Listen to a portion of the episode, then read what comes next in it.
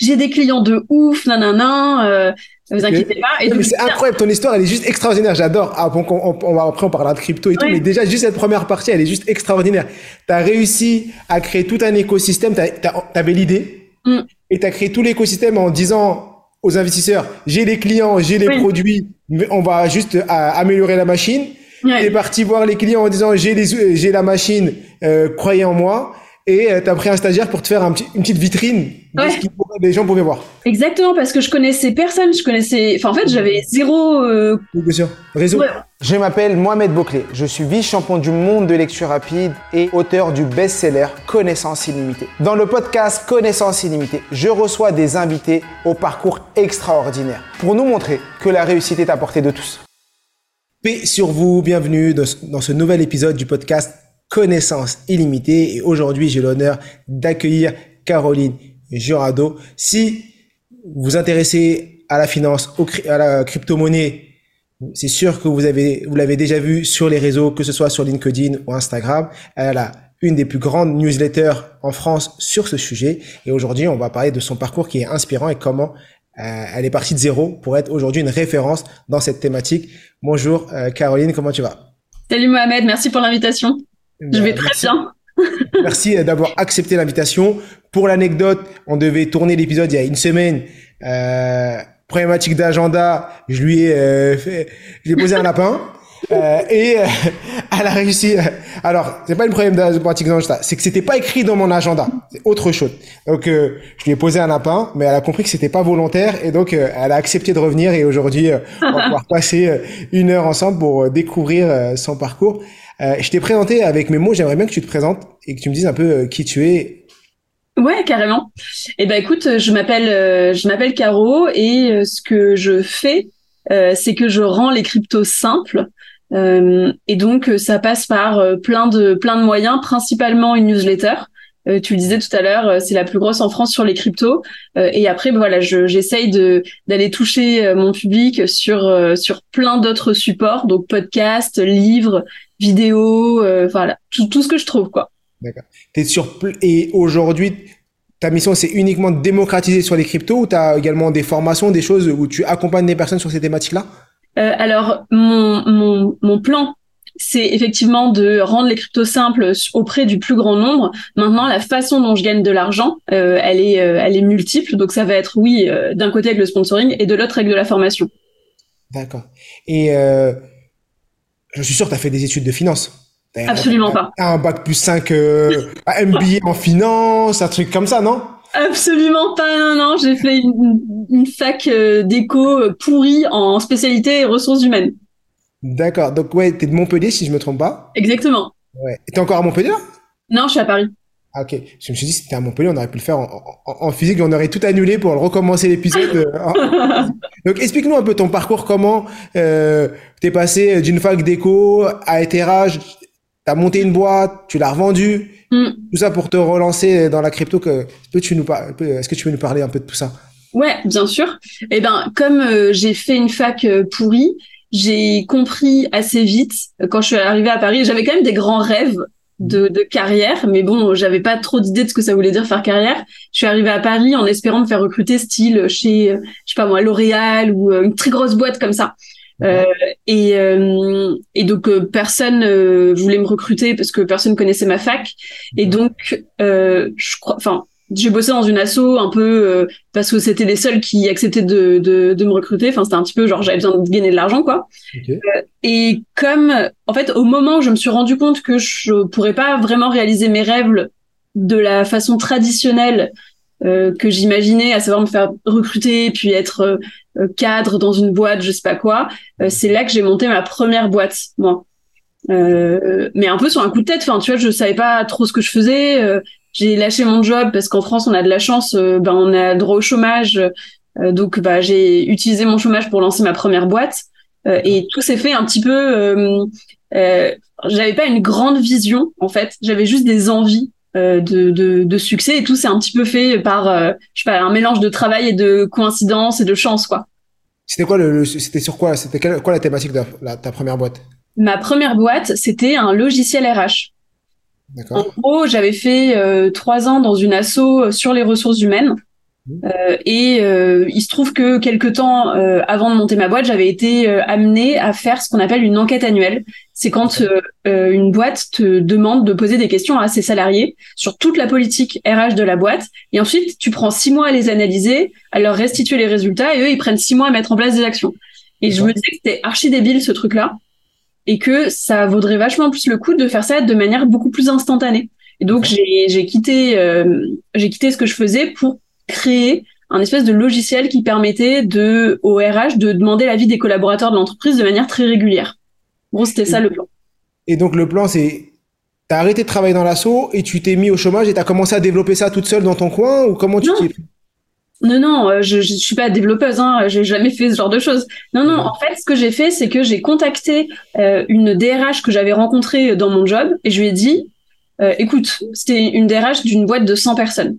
Je lui ai dit, s'il te plaît, laisse-moi faire des enquêtes dans ton entreprise. Tu vas me dire toutes les questions que tu as envie de poser à tes collaborateurs. Et moi, j'ai développé un logiciel et je vais leur poser des questions pendant un mois. Et c'était pas vrai. J'avais pas développé de logiciel. Et je lui ai dit, je te fais ça gratuitement, mais en échange, je te demande juste de dire que tu es ma cliente. Et donc moi, j'ai, en fait, elle m'a filé les adresses mail de ses euh, collabs. Et en fait, moi, je faisais tout à la main avec un fichier Excel. Euh, euh, comme ça pendant un mois. Et donc après, je suis allée voir des entreprises en leur disant euh, j'ai un logiciel, j'ai une cliente, euh, donnez-moi de l'argent pour qu'on travaille ensemble, quoi. Ok. Et donc, tu as eu tes premiers clients et c'est avec cet argent-là que tu as monté, tu as créé l'outil ou tu as fait comment? Non, pas du tout. En fait, j'ai j'ai recruté un stagiaire de l'école 42, donc un développeur, qui devait faire un stage non rémunéré pour valider un de ces trucs, qui me l'a fait en fait euh, gratuitement dans son stage. C'est un truc un peu pourri, tu vois, mais ça permettait de faire ça. Et du coup, j'ai réussi. Enfin, j'étais toujours au bord de la falaise, hein, parce que euh, ça, c'est un truc de. En fait, je savais, je tenais tous les fils en même temps, et je me disais, s'il y en a un qui foire, tout s'arrête. Donc, du coup, j'avais cet outil qui marchait un tout petit peu.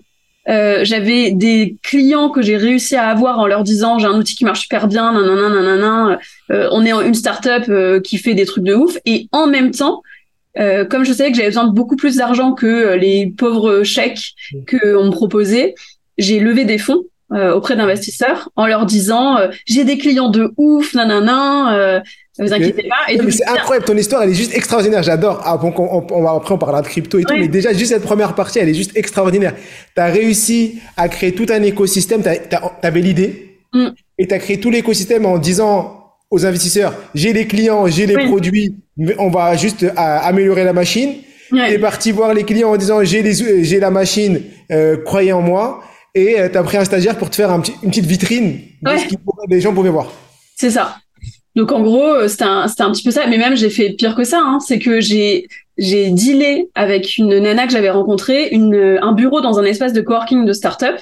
En échange, je lui avais fait une enquête sur un truc sur lequel elle recherchait. Bref, je l'avais aidé sur un truc et elle m'avait donné trois mois d'un bureau qu'elle n'arrivait pas à louer parce qu'il était trop pourri dans son espace de coworking. Donc moi, j'avais chopé ce truc-là et je traînais dans les couloirs euh, pour euh, parler aux autres startups et pour qu'ils me parce qu'en fait c'était un endroit où les investisseurs des startups allaient souvent les voir et moi je chopais les investisseurs dans les couloirs en leur disant ouais j'ai le bureau là-bas j'ai ma, ma startup exactement parce que je connaissais personne je connaissais enfin en fait j'avais zéro euh... réseau genre je connaissais personne et donc mon seul moyen de trouver de l'argent c'était de trouver des gens riches D'accord. Euh, pour euh, investir. Et donc, je leur parlais, je leur dis, bah oui, on est une boîte de ouf, on vient de se lancer, nanana. Et c'est comme ça que j'ai fait ma levée de fonds euh, en disant à chaque investisseur, tu connais pas d'autres investisseurs à qui tu pourrais présenter ce qu'on fait, nanana. Et indiscret, t'as réussi à lever combien? Si c'est indiscret, tu dis pas. Non, non, c'est pas indiscret. C'était rien du tout. La boîte a existé depuis deux mois. On a levé bah, 350 000 euros. Ah, c'est très bien. 350 000 euros à la boîte. À la... Et t'as dilué combien de pourcents de ta boîte pour 350 000 Je me rappelle plus combien c'était. Tu restais majoritaire ah oui, oui, j'ai genre j'ai dilué de 10 ou 15%, un truc comme ça. Ah oui, donc tu as, valorisé ta boîte à plus d'un million d'euros, euh, même plus, parce que 350 000 euros pour... non, parce que je remets dans le contexte pour les gens qui écoutent. Est-ce que, on va dire, si c'est 10% que tu as dilué, tu as donné 10% de ta boîte pour 350 000 euros, c'est comme si ta boîte, elle faisait 3 millions et demi. N'importe quoi. Euh, non, c'était comme si ma boîte, elle faisait... Euh, 10%. Elle avait, elle avait une valeur à 3 millions et demi pour 10%. Non, à 1 million, en fait. Si ta, boîte. si ta boîte elle a une valeur de 3 millions et demi et que tu dilues 10%, ça équivaut à 350 000 euros. Euh, ça fait ça le calcul? Bah peut-être alors. Hein. Pour moi c'est ça. Alors j'ai ah, un calcul très simple, mais bah, je me rappelle, je franchement je me rappelle plus. Mais ce qui est sûr c'est quoi qu'il en soit, t'as réussi. N'importe quoi. t'as réussi à faire mieux que qui veut être mon associé quand les gens ils arrivent avec des boîtes, ils ça fait je sais pas combien de temps qu'ils sont là et toi t'as réussi. Et grâce à ça, alors parce que faut que les gens ils, découvrent la finalité. Parce que t'es pas parti avec cet argent pour ensuite aller faire le tour du monde. T'as as, ah as développé, t'as développé. Euh, c'est grâce à tout ça et, et à ton audace que tu as pu développer ton application. Exactement. Du coup, j'ai vraiment pu recruter des gens. Euh, entre l'argent levé plus euh, l'argent que je gagnais en chiffre d'affaires, on a pu recruter 10 personnes. Donc voilà, en fait, euh, c'était une petite équipe. Qui, la, boîte tournait pendant trois ans. j'ai j'ai dirigé cette boîte qui était rentable et, et qui fonctionnait. Ouais, ouais. D'accord. Parce que, que les gens euh, s'arrêtent pas, parce que si on était passé à autre chose, les gens auraient dit, euh, elle a levé 350 000 euros, après elle est partie. Non, ah bah non. ah non, non. Et après, je l'ai revendu la boîte surtout. Ouais, t'as as revendu la boîte. Ouais. Ah ouais, et t'as fait un exit, et t'as un peu, c'est, c'est juste incroyable. Euh, ton histoire, elle est juste, tu, tu pourrais faire un film avec ton histoire. Le début de ton histoire, c'est incroyable. Mais toi qui es parti de zéro, hmm. Comment tu fais pour euh, manager 10 personnes euh, Comment tu as géré tout ça? Mais En plus, j'avais 26 ans à ce moment-là. Euh, je savais pas ce que je faisais. quoi. C'était vraiment... Disons que je... Ah non, mais attends, je vais... Faut... d'abord, il faut que je te raconte un truc parce que tu vas adorer sur la, clôture de ma levée de fonds. Ok. Parce que je m'étais dit, ce truc-là, ça va pas... En fait, il faut que je signe rapidement ma levée de fonds parce que sinon, ils vont capter tous que euh, j'ai pas encore signé euh, tous les clients, que c'est un truc bidon. Parce qu'en euh, plus, normalement, on te demande tes comptes et tout, mais comme tu venais de créer ta boîte. Tout était très récent, donc en fait, je faisais des présentations, mais on était beaucoup sur, bah là, je suis à deux doigts de signer tel client, là, machin. Enfin, c'était très, oui, enfin, c'est comme. La spéculation, c'est, on va voir, ça va arriver, mais. Et donc moi, ce que j'avais fait, je m'étais dit, le, le, seul moyen de les faire basculer, c'était donc j'avais commencé ça en septembre et je m'étais dit, il faut qu'avant Noël, euh, donc euh, à mi-décembre, je les ai tous signés parce qu'en fait, c'est des gens qui ont besoin de défiscaliser de l'argent, etc. Donc il faut que, il faut, en fait, il faut que je les close avant Noël. Et donc j'avais mis une date à mi-décembre. Je leur avais dit vous avez jusqu'au genre le 15 décembre un truc comme ça pour euh, ben m'envoyer votre votre accord de OK j'investis. Et j'avais dit le 15 décembre à 18 h D'accord. Et donc on arrive le 15 décembre à 18h. Moi toutes les semaines je m'arrangeais pour leur envoyer les bonnes nouvelles, des nouveaux des nouveaux euh, gens qui arrivaient, des nouveaux clients, des nouveaux machins. Bref, je faisais tout mon, mon petit bordel de pour essayer de clôturer ce truc-là. Et à 18h il y a personne qui m'a envoyé l'argent. J'avais sept investisseurs à qui j'avais présenté le truc. Personne n'a validé, personne n'a confirmé. Et donc là, donc là je me dis bah ok, euh, soit ta boîte elle s'arrête demain, soit tu à une heure pour convertir cette personne. Donc je m'enferme dans une salle, je les appelle tous un à un et je leur dis à tous la même chose. Je leur dis, écoute, ça y est, on a fini la levée. Euh, mais euh, par acquis de conscience, euh, comme tu m'as pas donné de réponse, je t'appelle parce que tu es la dernière personne à, ne pas avoir investi. Et donc du coup, je voilà, vraiment, je veux pas te mettre la pression, mais je veux pas que tu passes à côté juste parce que t'as pas fait gaffe. donc soit tu me soit tu m'envoies là le mail dans l'heure et c'est bon, t'es compté dans le truc et on te garde ta place, soit bah tant pis, c'est pas grave. je leur ai fait ça à tous et ils ont tous les sept envoyé le mail dans l'heure, exactement. Waouh, juste incroyable. Mais tout ça leur a permis de faire, ils ont gagné de l'argent grâce à tout ça, parce que la boîte a été rentable pendant trois ans. Non, mais attends, euh, ils ont gagné de l'argent. Euh, enfin, tu sais, quand t'investis en startup, ce que t'attends, c'est gagner beaucoup d'argent. Moi, euh, ils ont récupéré leur mise et à peine un peu plus. Tu vois, c'est vraiment genre ma boîte, c'était une petite boîte que j'ai revendue un peu. qui a permis ben à chacun de pas trop perdre ses billes et puis voilà mais c'est pas j'ai pas fait une licorne tu vois T'as pas fait une licorne, mais euh, un investisseur, il investit dans, dans 10 boîtes, il y en a qu'une qui est rentable. Donc, c'est ça. oui, oui, non, mais exactement. Pour, mais pour lui, il est déjà très content d'avoir défiscalisé, d'avoir retrouvé son argent. Exactement. Ah, mais oui. Euh, donc, il euh, faut mettre les choses dans ce contexte parce qu'effectivement, tu as une personne sur 10 qui réussit. Et même des fois, là, dans le contexte où on est actuellement, les investisseurs, tu peux investir dans 100 boîtes et tu n'en as qu'une qui, qui cartonne. Mais oui, oui, c'est clair. Donc c'est juste extraordinaire. Et comment tu fais la bascule? Parce que tu décides pourquoi tu décides de vendre déjà? Parce que en fait j'étais épuisée. En, fait, il s'est passé plusieurs choses en même temps. C'est que déjà mon marché, euh, quand je suis arrivée sur ce marché-là, il était très neuf. C'est-à-dire que les entreprises commençaient à peine à se dire oh, bah oui, ça serait intéressant de demander l'avis des collaborateurs. Et il a énormément évolué en trois ans. À ils avaient beaucoup beaucoup de besoins. Et à un moment donné, ce qui s'est passé pour moi, c'est que euh, j'avais des clients et j'avais un produit, euh, et donc ça, ça marchait. Mais euh, pour que je passe sur les deuxième étape de fournir toutes les fonctionnalités qui étaient attendues pour faire ce que je voulais, il me fallait soit que tout d'un coup je me mette à exploser euh, mes clients, mais pour avoir beaucoup d'argent pour pouvoir faire ça, soit que je lève énormément d'argent pour pouvoir bah, staffer une équipe de dev beaucoup plus constante. Donc en fait, je sentais que là, la balance a été plus très bonne et que moi j'étais épuisée de faire ça. Donc c'était soit je levais des fonds, soit je revendais.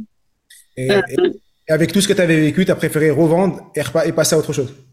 Bah, je suis même pas vraiment passée à autre chose en fait, parce que au final, j'ai revendu au leader de mon marché et euh, dans mon contrat de revente, euh, j'avais deux ans d'engagement dans la boîte.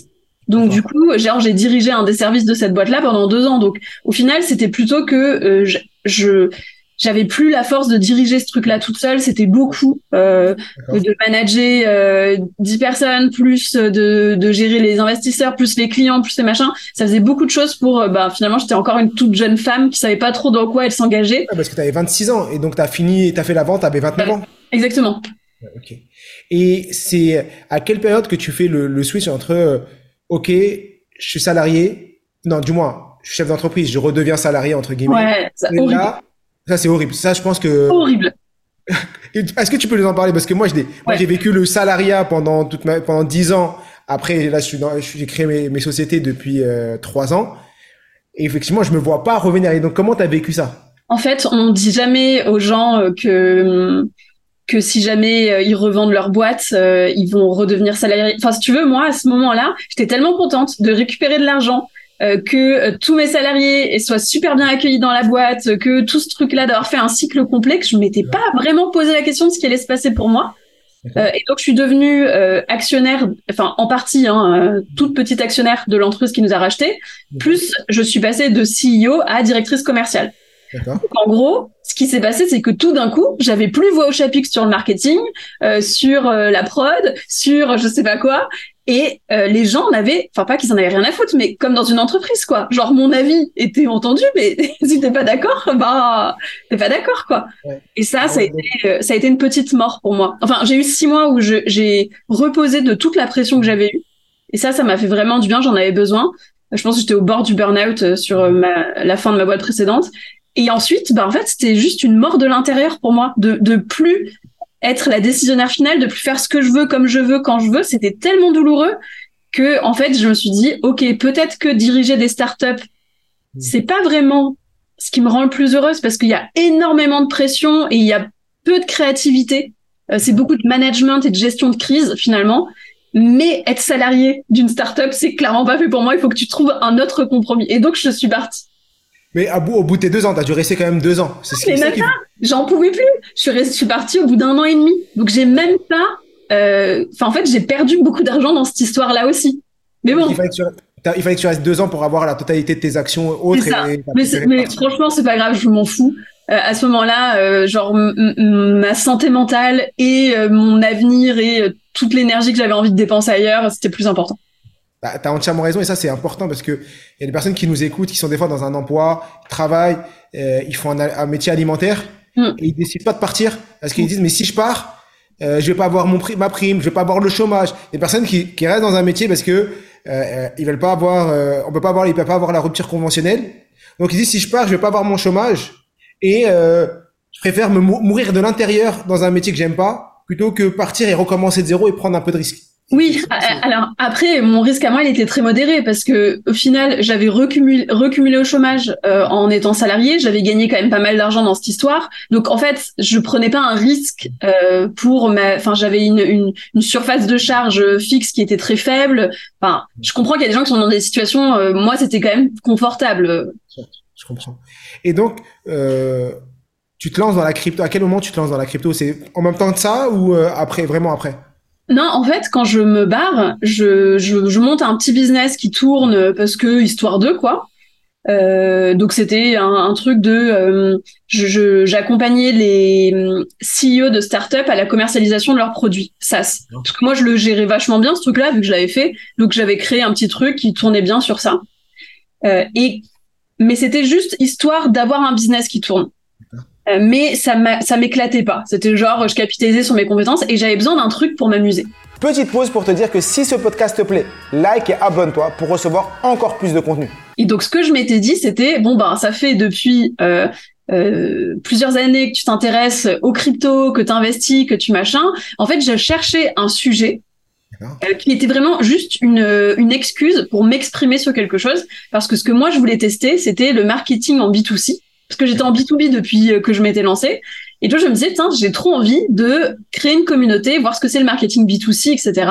Euh, mais en même temps, j'ai mon petit business en B2B qui tourne tout seul. Euh, donc, il faut que je trouve un moyen de faire ça euh, qui vienne pas péter mon business. Et donc, j'ai dit, OK, tu vas partir sur ce nouveau réseau que personne n'utilise à part les jeunes, TikTok. Et donc, c'est là que j'ai commencé à faire des vidéos sur TikTok. Et en fait, tout est parti de là. Ok, donc tu t'es mis au début, t'es mis sur TikTok et ça a explosé assez rapidement? Tout de suite. T'es, t'es passé à combien, t'as combien d'abonnés là sur TikTok? J'en ai 130 000, un truc comme ça. D'accord. Euh, mais en gros, euh, quand je me suis... Mais en fait, moi, enfin, sur mon business actuel, il faut pas vraiment... euh, Enfin, disons que mes chiffres sont pas si intéressants que ça parce que je- on dirait que je suis indexée au prix du Bitcoin. Vraiment. Aussi- il y a aussi aussi, il y a aussi aussi, je suis fatigué là. c'est aussi la qualité euh, des gens parce que des fois t'as des personnes qui disent oui j'ai un million d'abonnés. Des fois il vaut mieux avoir 100 000 abonnés mais qualitatifs ou 15 000, 20 000, 30 000 qualitatifs que euh, euh, un million de personnes qui sont pas forcément la, la cible et des personnes que tu veux. En fait, moi, je, je m'en foutais de tout ça. À ce moment-là, j'avais je cherchais juste un moyen d'exprimer ma créativité et de tester de nouvelles choses. Et pour moi, les seuls chiffres qui comptent, euh, c'est pas vraiment mes abonnés sur les réseaux ou mes vues, etc. C'est la newsletter. D'accord. Parce que euh, la newsletter, euh, c'est un, quand même un, mé- un médium sur lequel j'écris un texte qui prend 10 minutes à lire tous les lundis. Et que depuis que je l'ai créé, donc ça fait deux ans et demi maintenant, euh, j'ai toujours plus de 70% d'ouverture. C'est ça qui m'importe. C'est que 70% voilà. de taux d'ouverture en mail. Ouais. Euh, c'est Sur-. Et donc là, j'ai 64 000 abonnés. Ok. Euh, et mon taux d'ouverture n'a jamais baissé. Et c'est ça qui m'importe, moi. C'est de savoir que les gens que j'amène avec moi, ils restent avec moi dans la durée et qu'ils vont prendre 10 minutes de leur putain de temps tous les lundis pour me lire. D'accord. Et peut-être que newsletter, on mettra le lien de la newsletter euh, sous l'épisode pour que les gens puissent s'inscrire à, à ta newsletter et qu'ils puissent découvrir ce que tu proposes euh, tous les lundis. Euh, Qu'est-ce que tu partages sur cette newsletter et c'est quoi les sujets, tes sujets de prédilection? En gros, euh, le but de la newsletter, c'est que, de- que les gens apprennent des choses sur l'écosystème global des cryptos pour comprendre ça. Et donc, en général, bah, j'ai juste une petite intro. Euh, si j'ai euh, un sponsor, euh, il est euh, en haut de la newsletter. Ensuite, je fais un point sur l'état du marché crypto de la semaine. Et ensuite, je fais un article de fond qui prend voilà, peut-être quoi, ouais, 7-8 minutes à lire. Euh, et c'est et là-dedans, j'explique un truc euh, que j'ai envie d'expliquer sur le marché des cryptos. Donc vraiment, c'est euh, mon espace de, de créativité. Et tu parles uniquement de crypto ou euh, alors déjà pour recontextualiser Mm. pour les gens qui découvrent ça. Alors si tu dé- la personne découvre la crypto, faut qu'elle sorte de sa grotte. Mais euh, est-ce que tu nous parlais un peu de, de qu'est-ce que la crypto, le Bitcoin, tout ça, tous ces points-là, quelques, assez rapidement, Ouais. simple, pour que les gens pour recontextualiser. Après, on va. Oui, oui. En gros, la crypto, c'est une forme de monnaie euh, qui va être totalement digitale, qui vient se positionner comme alternative aux monnaies qu'on dit fiat, qui ça veut dire qu'ils sont créées par l'État, c'est celle qu'on utilise, donc l'euro, le dollar, tout ça. C'est une monnaie euh, qui n'existe qu'en ligne, euh, qui euh, n'a pas besoin en fait d'un intermédiaire pour être utilisée, c'est-à-dire que t'es pas obligé d'avoir une banque pour conserver ton argent ou pour l'envoyer. Euh, donc, donc ça, c'est ça. Et surtout, euh, qu'il y a euh, ben, l'avantage et l'inconvénient de ne pas avoir un prix qui est fixe, c'est un prix qui dépend du marché. C'est-à-dire que plus de gens veulent d'une crypto, plus son prix augmente, euh, plus de gens vendent d'une crypto, donc n'en veulent pas, plus son prix diminue. Donc c'est un marché qui est fluctuant euh, et qui se passe d'intermédiaires comme l'État ou ou les banques. Et il y a une crypto qui est la crypto historique. Exactement. La crypto la plus connue dans le monde, c'est le Bitcoin. C'est la première des cryptos qui a été créée, qui se pose vraiment comme une alternative euh, aux monnaies d'État. Et après, il existe des milliers et des milliers de cryptos. Euh, bon, je vais pas rentrer dans les détails parce que c'est tout un écosystème à comprendre. Mais chaque crypto, plus ou moins, va avoir sa valeur, son intérêt, son usage ou pas d'ailleurs. Euh, et donc c'est un marché. euh, je dirais, moi, je compare souvent le marché des cryptos au marché des startups Genre vraiment, il y a à boire et à manger dedans. Il y a moyen de gagner plein d'argent. Il y a moyen d'en perdre beaucoup. Il y a beaucoup d'innovation. Et voilà. Et est-ce que euh, tu penses que c'est important aujourd'hui une personne qui connaît pas la crypto ou qui veut, euh, qui a pas de, de Bitcoin, euh, est-ce que tu penses que c'est important d'aller investir dans, dans ce type de, de monnaie alternative, comme investir dans la bourse ou autre bah, pour moi, c'est une façon euh, supplémentaire de gagner de l'argent, de prévoir son avenir, une, une retraite ou un projet quelconque. et pour moi, faut pas mettre tous ses œufs dans le même dans le même panier, quoi. Avoir juste ben son salaire, c'est risqué. il faut avoir plusieurs possibilités de gagner de l'argent pour être indépendant et pour être libre. Donc oui, moi je trouve que c'est un truc important. pour le coup, moi je l'ai vécu euh, à titre personnel parce que euh, quand je squattais dans mon espace de coworking, il y avait des il y avait des petits start à côté de moi qui étaient en train de foirer leur boîte et je les prenais pour des nazes parce qu'ils faisaient rien de leur journée à part me parler de crypto euh, et je les prenais vraiment pour des nazes. Et ben eux, à date, euh, ils sont plus riches que moi parce qu'ils ont investi plus tôt, euh, du, ils n'ont pas eu peur d'une bonne manière, etc. Donc du coup, c'est quand même un secteur sur lequel on n'a pas besoin d'avoir beaucoup d'argent pour gagner beaucoup d'argent. Euh, on, on, peut rééquilibrer, euh, enfin quelque part on peut rattraper le départ qu'on a eu dans la vie à des moments. Donc je trouve que c'est bête de pas s'y intéresser en tout cas. Et on peut commencer à investir à partir de combien à euh? Bah tu peux avec 10 euros tu peux investir. Hein. Ah, bah, avec ouais donc tu vas sur quoi? Sur Binance forcément pour ceux qui connaissent pas ou d'autres bah, ouais ceux qui connaissent pas ils peuvent aller plutôt sur Coinbase parce que c'est pas mal c'est spécialisé pour les débutants c'est hyper sécurisé d'accord et investir, ouais, mais bon, faut faut pas faire ça comme, enfin, faut pas faire ça n'importe comment, quoi. Il y a plein plein de choses à apprendre avant. Ouais, il y a plein de choses à apprendre et c'est ce que tu partages dans ta newsletter.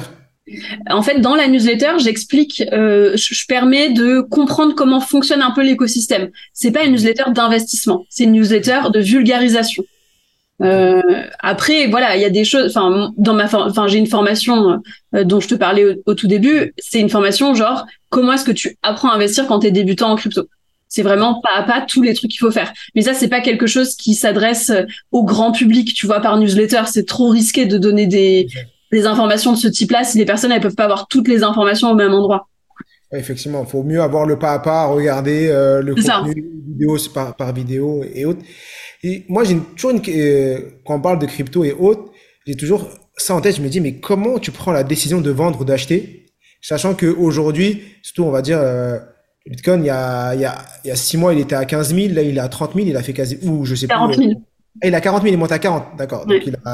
Euh, alors qu'il y a un an, il était à 15 et que tout le monde disait c'était la fin. Donc là, il a, il est reparti à la hausse. Comment tu prends ces décisions de dire, je vais investir, ou là, faut que je vende parce que ça va redescendre? Comment tu fonctionnes, toi?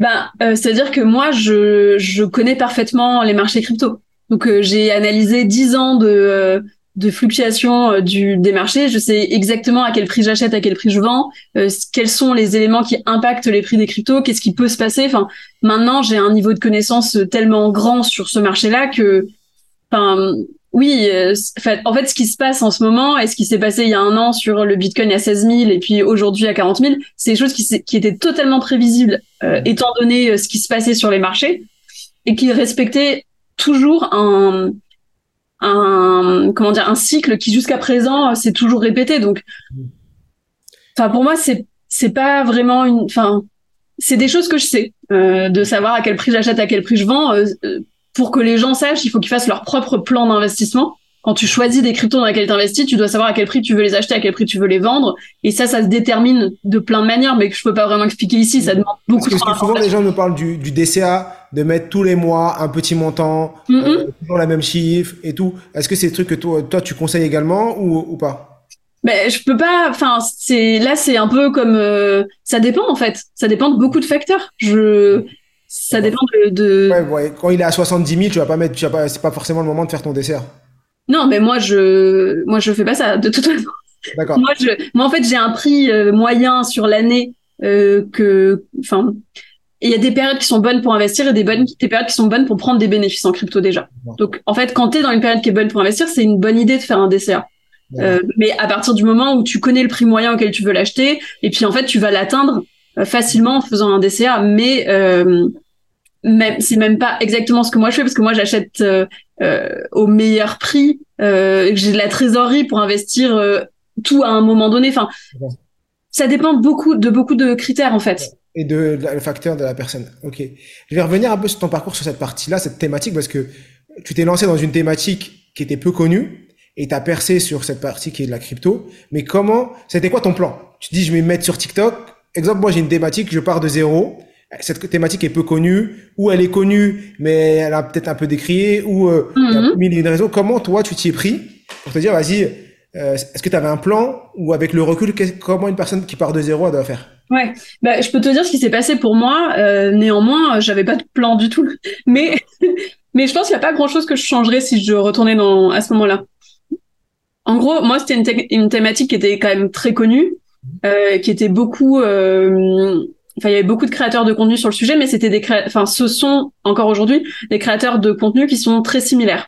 C'est beaucoup des garçons euh, qui se ressemblent, qui parlent de la même manière, euh, euh, très tech, très underground, très voilà. Et moi, ce que j'ai apporté sur ce sujet-là, c'est euh, que j'ai adressé une cible qui n'était pas adressée. À savoir, quand moi je m'intéressais aux crypto, je détestais tous les créateurs de contenu qu'il y avait sur le sujet. Je sentais bien que c'était pas fait pour moi, que j'étais pas visée, que euh, c'était pas la manière dont j'avais envie qu'on me parle, euh, voilà. Et donc je me suis dit, ok, Caro, tu vas créer du contenu pour la Caro d'il y a cinq ans. D'accord. Et donc tous les trucs qui sont importants pour moi, bah, je les ai repris comme euh, comme éléments de différenciation. Et donc euh, c'est comme ça que moi je me suis positionnée par rapport à, à ce qui existait déjà.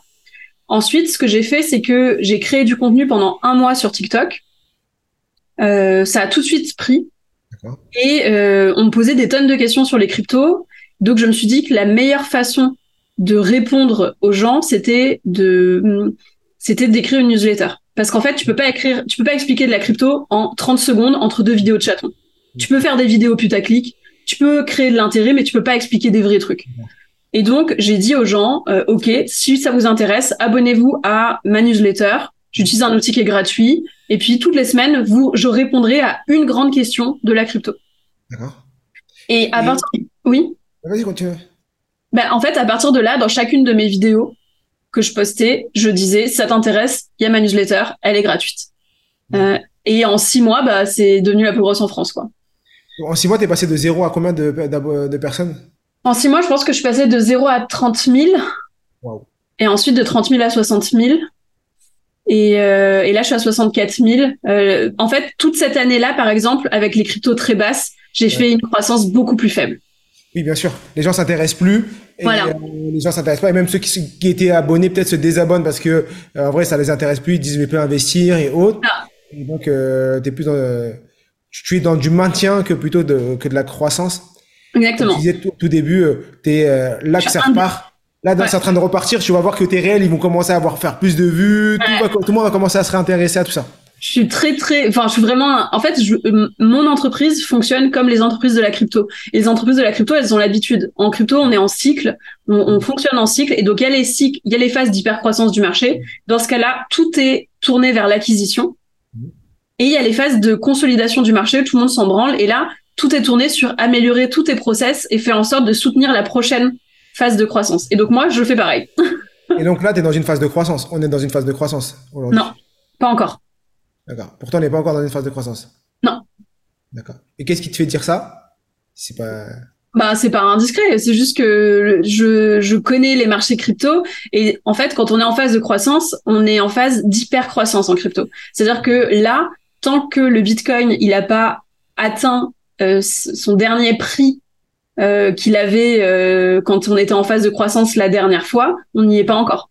Pour l'instant, Ah, tant qu'on n'a euh, Ouais, tant qu'on n'a pas dépassé les quoi, les 64 ou euh, 60, euh, je sais plus combien. 69, euh, 69, Ah oui. Donc dès qu'on dépasse les 70, les gens vont dire oh, là on est dans l'hypercroissance et là ça va faire un peu. euh, C'est ça, c'est-à-dire que là, entre les 40 et les 60, on va être en phase de croissance, Mhm. mais ça sera pas. En fait, à chaque nouvelle phase de croissance des cryptos, il y a plus de personnes qui n'ont jamais investi en crypto que de personnes qui ont déjà investi. C'est ça qui est intéressant pour moi. Ces nouvelles personnes-là, parce qu'elles, elles ont besoin de comprendre ce qui se passe. Et donc, moi, tant qu'on tant qu'on intéresse des gens qui sont déjà intéressés par la crypto, ben, je fais pas de croissance. Ok. Et tu as choisi de diversifier parce que tu étais sur TikTok, c'est là que tu as commencé. Et après, tu es Ouais. passé sur, euh, sur Insta. Tu es sur YouTube également ou pas? Ouais, mais très peu. Et beaucoup sur LinkedIn, je crois. Euh, ouais, exactement. En gros, mes réseaux, c'est TikTok, Instagram, YouTube très peu et LinkedIn. Et comment tu diverses, tu fais le même contenu dans les trois plateformes ou tu, non. comment Enfin, sur mes vidéos courtes, je les poste sur les trois plateformes. Les TikTok, Instagram. Euh, sur Instagram, en fait, c'est là que j'ai ma communauté la plus engagée parce que je fais des, je fais des stories, je parle avec eux en DM, etc. Euh, sur LinkedIn, je vais pas parler de crypto, par exemple. Je parle plutôt d'entrepreneuriat ou je prends des, prendre des positions sur des sujets qui m'importent, quoi. Et, euh, et, voilà, quoi. Et après, la newsletter. Okay. Et pendant cette période, ça fait combien de temps? Ça fait trois ans? Deux ans? Deux ans et demi, ouais. Deux ans et demi. C'est quoi Quelle a été ta plus grosse difficulté euh, pendant ces deux ans et demi euh, euh, De fait de repartir de zéro, c'est quoi? Ça a été l'acquisition? Ça a été Non, mais par contre, si j'ai eu une grosse difficulté à un moment, c'est à la fin de l'année dernière, mmh. quand il y a eu une très très grosse entreprise du marché de la crypto qui a craché. Ouais. Euh, et que toutes les boîtes de la à ce moment-là, mon seul modèle de revenu c'était un modèle média, c'est-à-dire que c'était de la pub. Okay. Et à ce moment-là, toutes les entreprises de la crypto ont dit on n'a plus de budget pub. Et là, pendant trois mois, j'ai signé aucun contrat. Et je me suis dit ah waouh, j'ai qu'une seule source de revenus, je suis une énorme bisu parce que je me suis jamais posé la question. D'accord, bah oui, bah forcément, parce que toi, tu fonctionnais uniquement à mettre en avant euh, du, du sponsoring. Voilà, exactement, que de la pub. Et, et, pendant trois mois, je signe rien et je me dis, oh waouh, je suis foutue. Bah oui. Je suis foutue. Et c'est là que j'ai eu l'idée de euh, diversifier mes revenus parce que je suis un petit génie. Et donc, j'ai créé une formation que je vends en direct à ma communauté qui fait que du coup, en fait, j'ai une balance entre ben, les revenus publicitaires et les revenus liés à ça. Ce qui est fou, c'est parce que l'enseignement que tu, m'as tu nous as donné au tout début, qui était euh, ne pas avoir qu'une seule source de revenus, diversifier son argent, donc être, avoir son salaire, mais diversifier avec la bourse, la crypto et autres. C'est exactement ce que tu as appris sur le terrain. Tu as réappris parce que. Ah ouais, mais exactement. J'étais là, genre, mais que se passe-t-il en fait? Je Mais tout comme, en fait, tout comme un salarié qui gagne très bien sa vie, mmh. euh, il va pas se poser de questions jusqu'à temps qu'il se fasse virer et qu'il ait plus rien. Euh, et ben moi, c'était ça. Je gagnais très bien ma vie. Je me posais pas ce genre de questions. Et toi, tu te disais comment je fais pour développer encore plus de partenariats, avoir plus de, de clients, trouver d'autres acteurs qui vont vouloir ouais. euh, venir sur ma newsletter, plutôt que comment ça se passe s'il y a plus de newsletter. Ouais. Euh, c'est ça. Oh, super. Et tu as réussi à rebondir assez rapidement? Bah ouais ouais. Du coup, euh, donc pendant trois mois à fin de l'année, donc je signe rien. Heureusement, début d'année, je signe quand même quelques contrats qui me permettent d'avoir un peu de trésor et tout. Euh, puis de toute façon, j'avais gagné beaucoup d'argent avant, donc j'avais de la trésor. C'était pas archi grave, mais bon, je savais que voilà. Et du coup, j'ai sorti en janvier, février, mars, ouais, ça. En avril, j'ai sorti ma formation. Enfin, j'ai co commencé à commercialiser ma formation. Avril 2023. Ouais. Ce qui est incroyable dans, dans tout ton parcours, c'est l'impression c'est la résilience et le, la capacité à rebondir. Ouais. Euh, je sais pas, est-ce que tu l'as, tu l'as conscientisé ça ou pas? Ben, euh, en fait, comme je fais pas vraiment de plan, j'ai beaucoup, je saisis des opportunités, j'ai des intuitions, des idées, mais j'ai pas un grand plan de succès. C'est plutôt genre je m'adapte aux événements et j'essaye de trouver des solutions à chaque fois, quoi. Donc oui, euh, c'est c'est de la résilience, c'est clair. Et c'est quoi ta plus grande fierté par rapport à tout ça? Eh ben, ma plus grande fierté, franchement, je pense que c'est la newsletter parce que parce que c'est un, enfin, c'est quelque chose dont je suis je, je suis hyper fière en fait de faire de réussir à ce que les gens s'intéressent toujours à ce que je raconte d'avoir l'impression de faire des choses différentes des choses dont dont j'ai envie de parler de la manière dont j'ai envie de parler donc je dirais que c'est ça. D'accord. Ah, je vais je vais m'inscrire à la newsletter. J'étais pas encore inscrit tu me redonneras le nom le sous, euh, sous le, le, le, podcast comme ça je pourra s'inscrire après je peux, je peux, te donner un petit hack de euh, d'ouverture. D'accord. Taux d'ouverture, c'est que euh, ce que je fais dans ma newsletter, euh, mais maintenant j'ai vu que tout le monde le faisait, donc je pense que ça, ça a pas mal de gens, c'est qu'en fait, en introduction de ma newsletter, je mets toujours un gif de là où je me situe, là où je suis, donc de moi et là où je suis au moment où j'écris la newsletter. Ce qui fait que, en fait, les, en fait, je me suis dit, les gens, ils me voient sur les réseaux sociaux, ils voient ma gueule tout le temps. Derrière, ils vont lire un mail. Je veux qu'ils aient encore l'impression que c'est moi, l'humain Caro, qui leur parle. C'est pas un mail bidon d'une entreprise ou j'en sais rien, tu vois. Donc je fais ça et je sais que les gens ils adorent, ils adorent savoir où je suis, qu'est-ce que je fais euh, et me voir. Donc vous allez euh, donc tous ceux qui ont écouté euh, le podcast et qui sont inscrits à ma newsletter, vous allez voir un gif euh, dans la prochaine newsletter. On va mettre en application directement. Mais après si les gifs ça te fait chier, tu peux faire une photo. Tu vois, il y en a plein qui font des photos. Mais le point c'est surtout que les, ce que les gens aiment, c'est les choses qui sont toujours les mêmes, mais qui changent à chaque fois. Et donc savoir qu'à chaque fois ils vont savoir où je suis, mais ils vont ils savent pas à l'avance en fait où est-ce que je suis ce que je leur dis à quoi je ressemble machin c'est ça qui fait qui crée un attachement en fait et un intérêt. le problème, c'est que je suis toujours dans mon bureau ici, donc ils vont toujours me voir moi derrière mon bureau. Ah oui. On a marre de cette photo là, c'est toujours la même. Tu nous saoules. tu nous saoules, t'es toujours avec ton bureau et tes livres derrière là. Ça, ça me convient plus. Ok. Donc ouais, donc c'est incroyable. J'adore. Et parce que t'as as aussi écrit un livre, même deux. deux. Je me trompe pas. Ouais. T'en as un qui est sorti il y a pas longtemps. Oui, d'ailleurs, il est déjà best-seller. Je suis trop contente. C'était avec euh, avec les éditions Hachette. Il est sorti quand? Il est sorti en putain, je sais même plus, en mai ou en juin. Juin. Donc t'as déjà dépassé les 10 000 exemplaires vendus. Ouais, je suis à 12 ou 14 000 là. Wow, félicitations. Merci. Félicitations. C'est, euh, je crois que c'est Caro 3.0, quelque chose. Alors comment ça s'appelle exactement? Non, c'est. Alors attends, je vais te le chercher. Il eh, faut le montrer. Ouais, ouais. ouais. C'est gagner de l'argent dans le Web 3 ou pas ah Oui. Et après, euh, voilà, exactement, gagner de l'argent dans le Web 3 ou pas. Ok. Euh, on le retrouve dans toutes les librairies de France, partout. Ouais, exactement. Euh, dans toutes les Fnac de France, je sais, mais je sais pas si elle est dans toutes les librairies.